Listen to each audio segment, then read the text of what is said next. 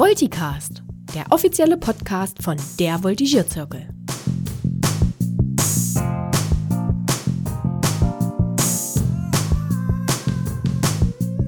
Hallo zusammen und ganz herzlich willkommen beim Volticast, dem offiziellen Podcast von der Voltigierzirkel.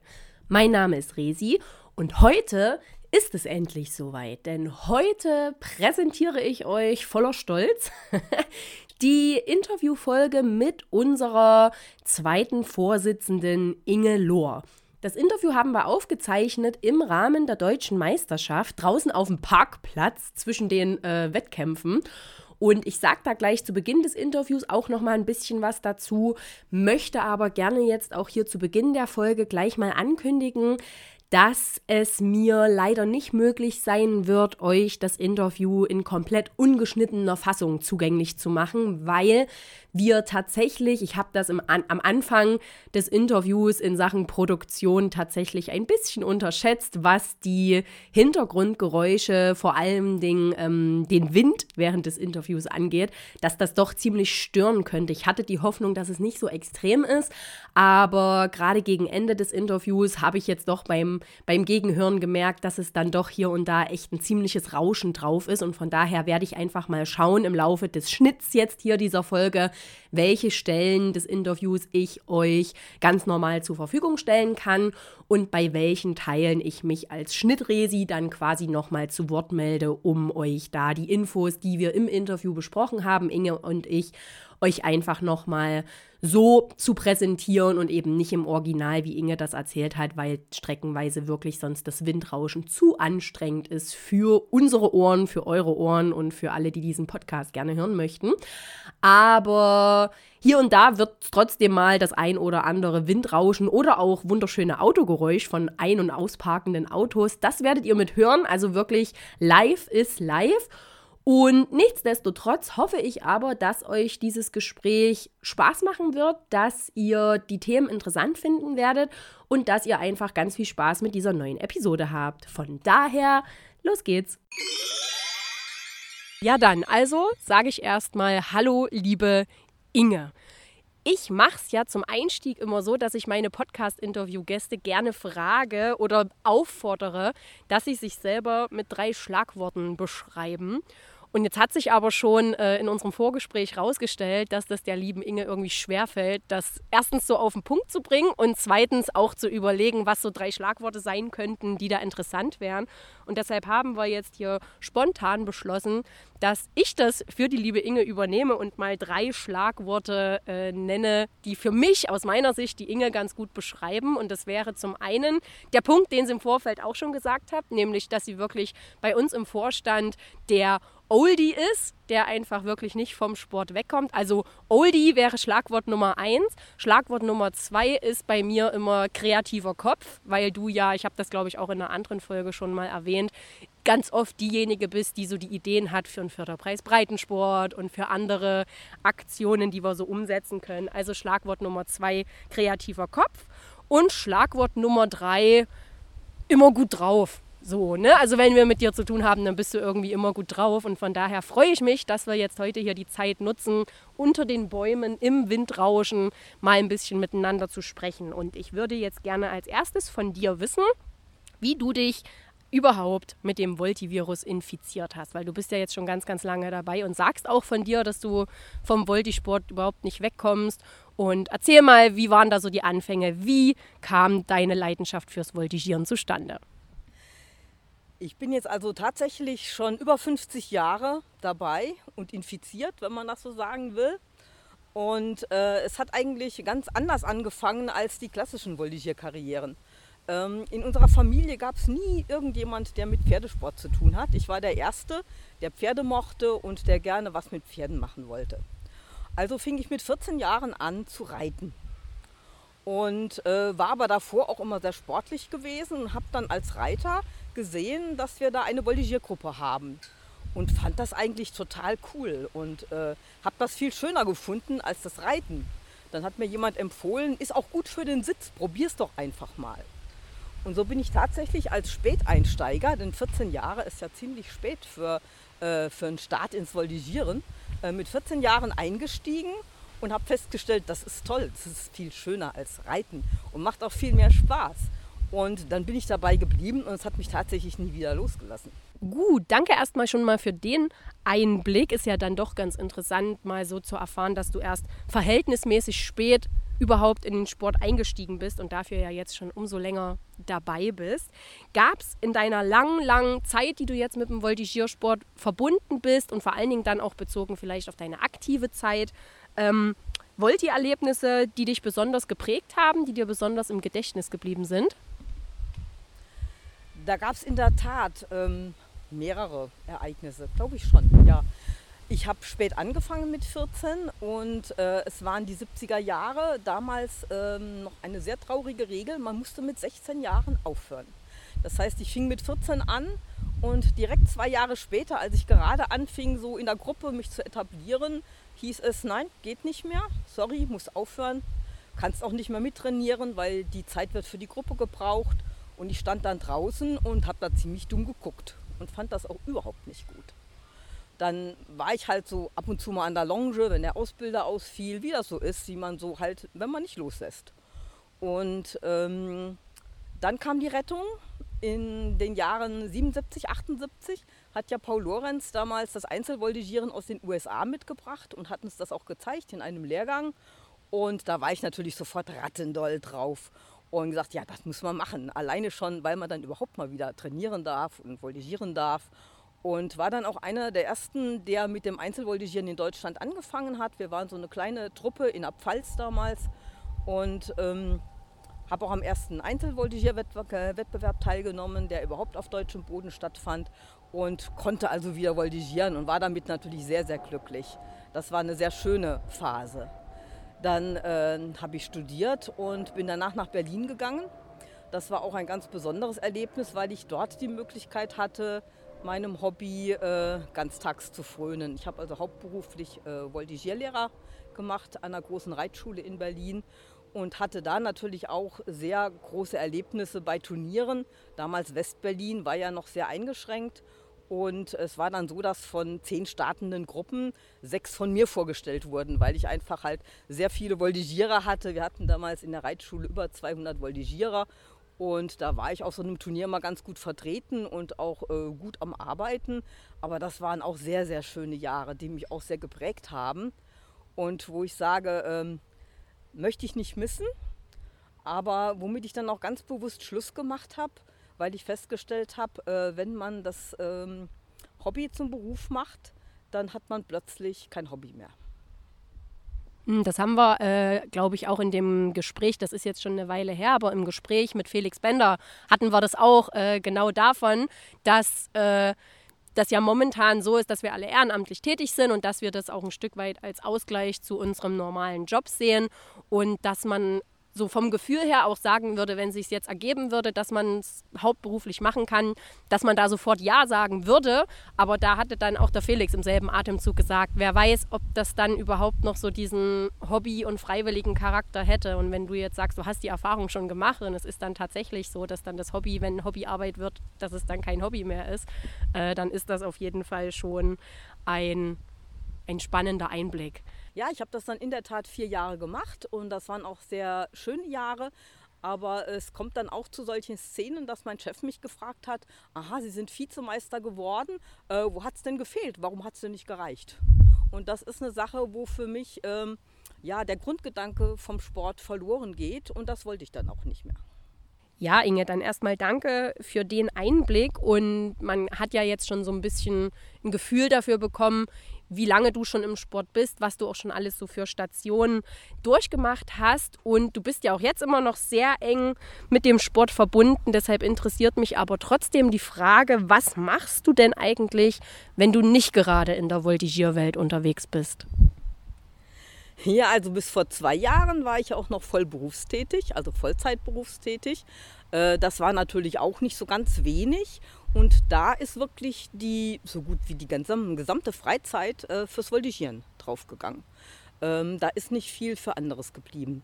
Nun habe ich aber seit zwei Jahren meine Rente durch und ich habe natürlich auch noch ein Häuschen. Da bin ich jetzt ein bisschen am Renovieren und wir haben einen großen Garten, der auch immer wieder ein bisschen Arbeit macht und ich schneide meine Rosen und kümmere mich um den Garten. Und das ist auch sehr schön. Ähm, aber manchmal frage ich mich, wie ich das eigentlich zu der Zeit noch gemacht habe, als ich äh, Vollzeit gearbeitet habe. Wenn ich sehe, wie viel Platz das Voltigieren jetzt einnimmt, da hätte eigentlich so eine Arbeitsstelle mit acht Stunden am Tag überhaupt gar keinen Platz mehr. Ja, sehr schön. Und wie ihr es wahrscheinlich jetzt gerade schon gehört habt, wir haben hier auch nicht geflunkert, dass wir gesagt haben, wir sitzen auf dem Parkplatz. Wir sitzen ja wirklich auf dem Parkplatz. Also entschuldigt bitte, dass jetzt hier kurz das Auto im Hintergrund weggefahren ist. Aber live ist live und ähm, das macht es ja dann vielleicht auch authentisch. So, aber jetzt ist das Auto ausgeparkt, von daher können wir auch weitermachen im Text. Meine nächste Frage, die ich mir notiert habe, wäre, wie bist du denn dann zum Voltigierzirkel gekommen? Du bist jetzt auch schon sehr, sehr lange dabei, auch schon sehr lange Vorstandsmitglied. Du warst auch schon mal zweite Vorsitzende, dann bist du Beisitzerin geworden, als ich zwei Jahre lang zweite Vorsitzende war. Und nachdem ich jetzt aus dem Vorstand ausgestiegen bin, bist du quasi als zweite Vorsitzende wiedergewählt worden. Hast da also auch schon verschiedene Ämter inne gehabt und bist schon lange dabei. Aber wie kam es denn dazu, dass du überhaupt zum Voltigierzirkel gekommen bist? Erzähl mal. Ich kenne natürlich auch als Pfälzer schon sehr lange Ulrike Rieder. Äh, sie war damals, als ich noch selbst aktiv war, voltigiert habe, Einzelvoltigieren gemacht habe, war sie Richterin, hat mich auch gerichtet und seit der Zeit kenne ich sie auch schon. Und äh, ich hatte dann auch gehört, sie hat da so einen Verein gegründet, einen Förderverein und ähm, habe dann gehört, ach, da gibt es eine Tagung in Bad Boll. Das war die Tagung 1995 und dachte, das ist eine tolle Sache, da meldest du dich an, da gehst du hin. Und es kam, wie es kommen musste. Ich lief natürlich Ulrike Rieder in die Arme und sie sagte, Kind, bist du überhaupt schon Mitglied? Dachte ich, nein, aber genau das wollte ich natürlich auch ganz schnell jetzt machen. Ja klar, und schon war die Unterschrift drunter und schon war es passiert. Sehr gut. Und dann warst du quasi Mitglied im Verein und seit wann bist du oder wie kam es dann dazu, dass du in den Vorstand gewählt wurdest? Wie war da so der Weg? Ja, es gab ja so eine Phase, als äh, Ulrike Rieder aufhören wollte, aktiv im Vorstand zu sein. Und da wurde der Vorstand praktisch komplett neu zusammengesucht. Es gab da so eine Findungskommission und ähm, da wurde sehr viel gesprochen, auch in Bad Boll bei einer Tagung äh, saßen alle noch zusammen, die äh, sich darum gekümmert haben, dass es einen neuen Vorstand gibt. Und da war ich mit im Gespräch und mit im Spiel und bin reingerutscht und war dann sehr lange erstmal Beisitzer im neuen Vorstand. Und ähm, als dann der Joachim damals ausgeschieden ist, da wurde halt der zweite Vorsitzende frei. Und dann waren alle der Meinung, ich muss das machen. Und okay, dann mache ich das jetzt halt auch.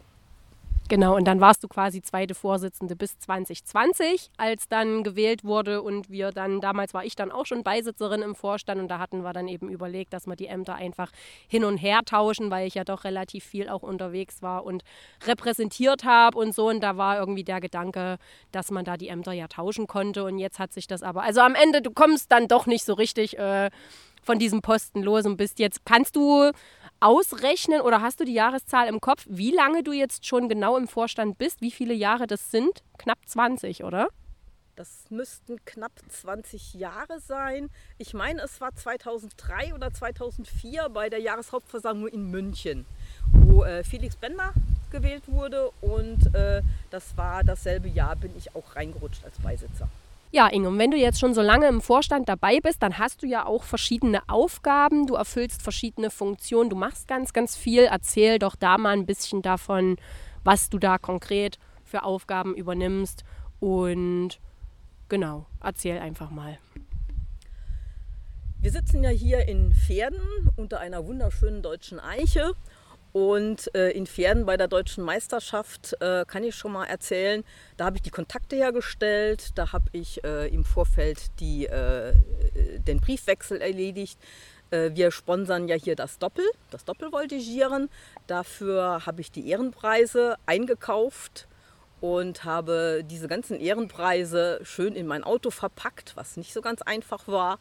Und auch die äh, Sachen für den Voltigierzirkel Infostand in meinen Wagen gepackt Und bin am Freitag hier nach Pferden gefahren, habe den Stand aufgebaut und äh, verteile Zeitschriften und werbe neue Mitglieder. Und äh, das macht auch sehr viel Spaß, weil man seine Kontakte pflegen kann und weil man sehr, sehr viele nette Menschen trifft. Und man weiß genau, alle, die hier in Pferden beim Voltigieren dabei sind, die haben alle denselben kleinen Tick und da fühlt man sich einfach wohl. Deshalb macht das mir immer auch viel, sehr viel Spaß, äh, solche Sachen zu machen. Ich äh, schreibe außerdem schon mal Artikel für den Voltigierzirkel. Äh, gerne, so meine Spezialität sind eher so Fachartikel oder sowas, da ich ja Sport studiert habe. Ähm, habe ich auch mal eine Serie gemacht, äh, was machen wir heute? Also so ein äh, Stundenprofil, wie kann ich Stundenprofile erstellen, wo man dann ganz einfach das Stundenprofil nimmt und sich eine Voltigier-Unterrichtseinheit zusammenbasteln kann. Äh, solche Sachen mache ich ganz gerne. Das habe ich, wenn ich da kurz einhaken darf, das habe ich damals als noch aktive Voltigiererin auch wirklich, also auf diese Profile habe ich mich immer ganz sehr gefreut, weil ich da auch immer, die habe ich mir dann immer alle rauskopiert und in einen separaten Ordner geheftet, weil ich das immer total cool fand. Habe dann zum Teil wirklich auch, wenn ich irgendwie Turnhallen, Turnhalleneinheiten gemacht habe, habe ich da dann drauf zurückgegriffen und so. Also das, äh, da habe ich dann auch, in dem Zusammenhang habe ich deinen Namen dann auch das erste Mal so äh, für voll genommen und das wollte ich an der Stelle nur kurz erwähnen, weil das vielleicht ganz äh, witzig ist. Aber genau, du hast auch, du machst auch noch mehr. Erzähl gern weiter. Ja, das kam damals in der Tat sehr gut an. Das wurde sogar teilweise ins Holländische übersetzt, wie ich später erfahren habe. Das äh, ist sehr gerne gelesen worden. Was mir auch sehr wichtig ist, das ist, dass wir unsere Geschichte, die Geschichte dieses Sportes äh, dokumentieren, für die Nachwelt erhalten. Denn der Sport hat eine ungeheure Entwicklung äh, erlebt, nicht nur in den letzten 20 Jahren, sondern in den letzten, ja, man kann es schon sagen, 100 Jahren. Ähm, ich habe damit Erfahrung gesammelt, als ich meine Diplomarbeit geschrieben habe. Da habe ich einen kleinen Geschichtsabriss am Anfang äh, drin gehabt und da gab es für mich auch ein sehr einschneidendes Erlebnis. Ich hatte damals Briefkontakt es waren ja die, die späten 70er Jahre, da gab es noch keine E-Mails oder sowas. Und da hat man noch richtig Briefe geschrieben auf Papier. Hatte ich einen, äh, äh, einen schriftlichen Kontakt mit einem netten älteren Herrn. Er war fast 80 Jahre alt. Er hat voltigiert in den 20er Jahren in der sogenannten Seidel-Gruppe. Die Seidel-Gruppe war damals berühmt Sie wurde gegründet von einem äh, Herrn Seidel, der damals beim Militär war und im Militär mit den Pferden gearbeitet hat und die Soldaten darauf trainiert hat, auf Abspringen, also praktisch Voltigierübungen mit Soldaten vollführt hat. Und dieser Herr Seidel war der Meinung, das ist eigentlich auch ein Sport für die Jugend. Und der hat als erster in Deutschland eine Jungengruppe in einem Reitverein gegründet. Und aus dieser jungen Gruppe hatte ich tatsächlich einen Herrn, mir ist der Name jetzt leider nicht mehr eingefallen, ähm, der daraus noch Fotos hatte und der mir sehr viel aus seiner Erinnerung erzählt hat. Er hat mir diese Fotos geschickt. Ich habe die damals fotokopiert, so gut das zu der Zeit ging. Es sind leider nur sehr schlechte Fotokopien. Die Technik war noch nicht so fortgeschritten zu der Zeit. Er wollte natürlich seine Bilder alle wieder haben, denn es waren seine Erinnerungsstücke. Ich habe ihm das alles wieder zurückgeschickt und habe Jahre später, um eventuell nochmal äh, zu archivieren, diese Sachen besser zu archivieren, ihn nochmal angeschrieben und habe keinen Kontakt mehr gekriegt. Das heißt, äh, diese Sachen sind in irgendeiner Weise verloren gegangen ähm, und auch nicht mehr zu finden. Möglicherweise haben die Kinder von dem Herrn das sogar weggeworfen oder entsorgt. Ich weiß es nicht. Es ist einfach schade, wenn so schönes und tolles Material verloren geht. So, und jetzt ist es tatsächlich passiert. Jetzt kommen wir an die Stelle unseres Interviews, wo der Wind zum Teil wirklich so laut im Mikrofon gerauscht hat, dass ich euch die Originalaufnahme an der Stelle leider nicht zumuten kann und auch nicht zumuten möchte. Aber ich erzähle euch gern, was Inge mir an der Stelle erzählt hat. Sie meinte nämlich, sie hat ja eben die Geschichte erzählt, dass sie die Erfahrung gemacht hat während ihrer Diplomarbeit, dass da ganz tolles altes Material zu unserem schönen Voltigiersport damals verloren gegangen ist Und das hat sie ganz, ganz sehr beeindruckt. Und das hat in ihr auch so den Wunsch und den Funken geweckt oder entzündet, dass man eben genau dieses alte Wissen, diese alten Dokumente, diese alten ja, Dinge, die es einfach rund um unseren schönen Sport gibt, dass man das bewahrt für die nächsten Generationen. Und jetzt, wo Inge eben in Rente ist, hat sie für sich beschlossen, dass sie sich dieser Sache gerne annehmen möchte. Und im Zuge dessen ist sie da jetzt auch in den letzten Wochen und Monaten schon ganz, ganz viel rumgereist, war unter anderem zum Beispiel bei Ulrike Rieder und Otto Fricke und hat da ganz viele Fotos von alten Dingen aus unserem Sport, sei es Ausrüstung, sei es Shirts von irgendwelchen Championaten, Poster etc. Hat sie alles angefertigt, Fotos und Fotokopien. Und ihr Ziel ist es, aus all diesen Dokumenten und Fotos und Bildern ein digitales Museum zu erschaffen, wo man frei zugänglich eben die Geschichte unseres Voltigiersports nachvollziehen kann, was man auch ein Stück weit dann als Nachschlagewerk benutzen kann, ähnlich wie bei Wikipedia. Ne? Und das ist eben die Sache, der hat sich unsere liebe Inge jetzt angenommen und ihr Wunsch ist es eben, dass man auch für die Nachwelt und für die nachkommenden Generationen einfach die Möglichkeit bewahrt, dass man die Chance hat zu gucken, wie sah denn unser Sport vor 40, 50 Jahren oder noch länger, wie sah da der Sport aus? Es gab ja früher zum Beispiel in den 70er Jahren ganz andere Ausrüstung und, und Mittel, mit denen man den Sport betrieben hat, als das jetzt heutzutage der Fall ist. Und dementsprechend waren dann natürlich auch ganz andere Übungen nur möglich im Vergleich zu dem, was jetzt heutzutage mit der modernen Ausrüstung zum Beispiel alles möglich ist. Und um das einfach den jungen Leuten, den nachfolgenden Generationen unseres Sports weiterhin zugänglich zu machen und das zu bewahren, möchte sie eben das digitale Voltigiermuseum erschaffen.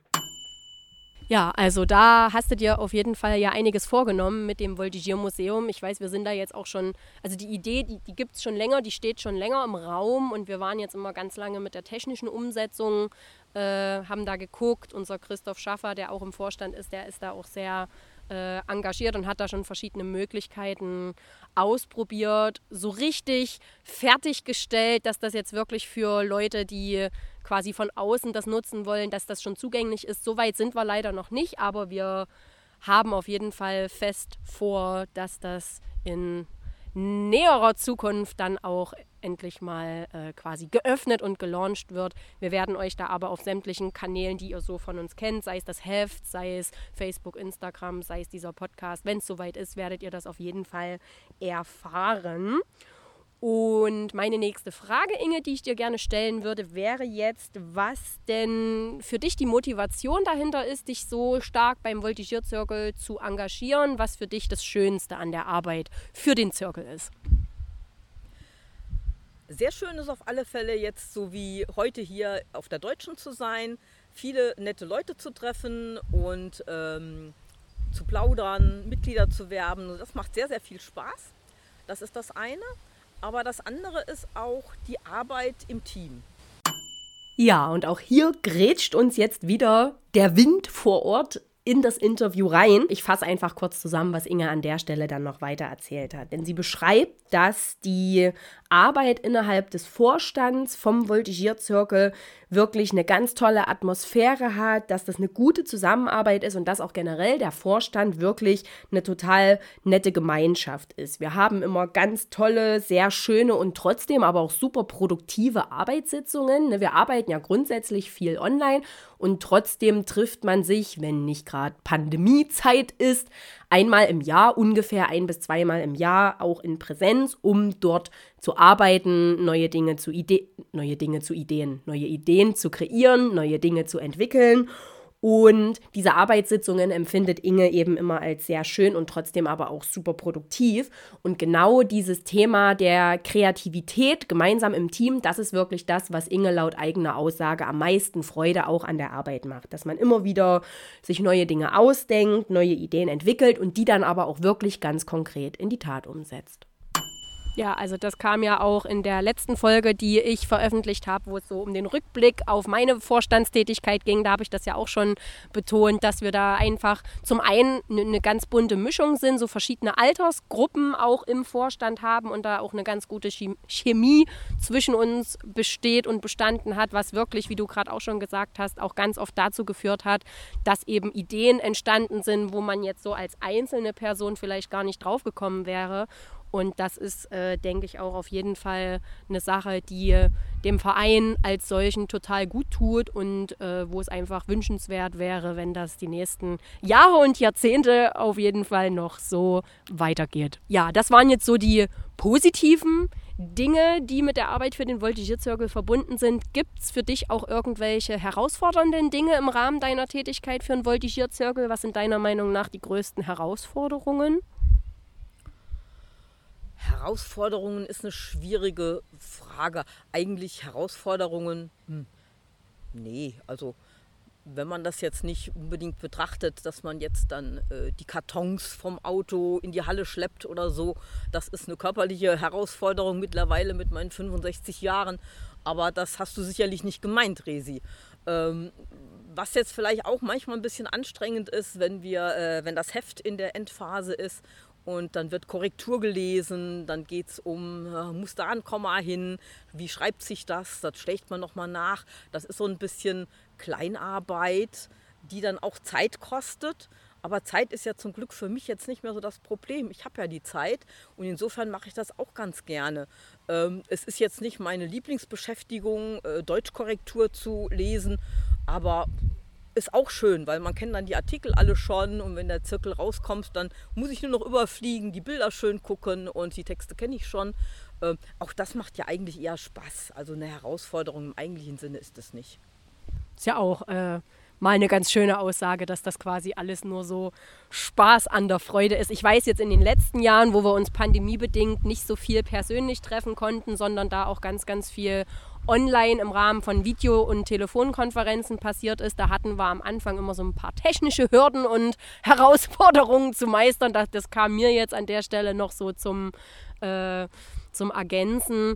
Aber ansonsten ist das natürlich auch für uns und für den Vorstand eigentlich wieder nur von Vorteil, wenn man da eben auch schon jemanden hat, der halt komplett äh, da die Zeit zur Verfügung hat. Und du hast mir jetzt gerade schon signalisiert, dir ist noch was eingefallen. Scheinbar lustig. Erzähl mal. Ja, also eine Herausforderung, der ich mich überhaupt gar nicht gerne stelle. Das wissen auch alle. Es ist schon so ein bisschen ein Running Gag. Also das sind bei mir Excel-Tabellen.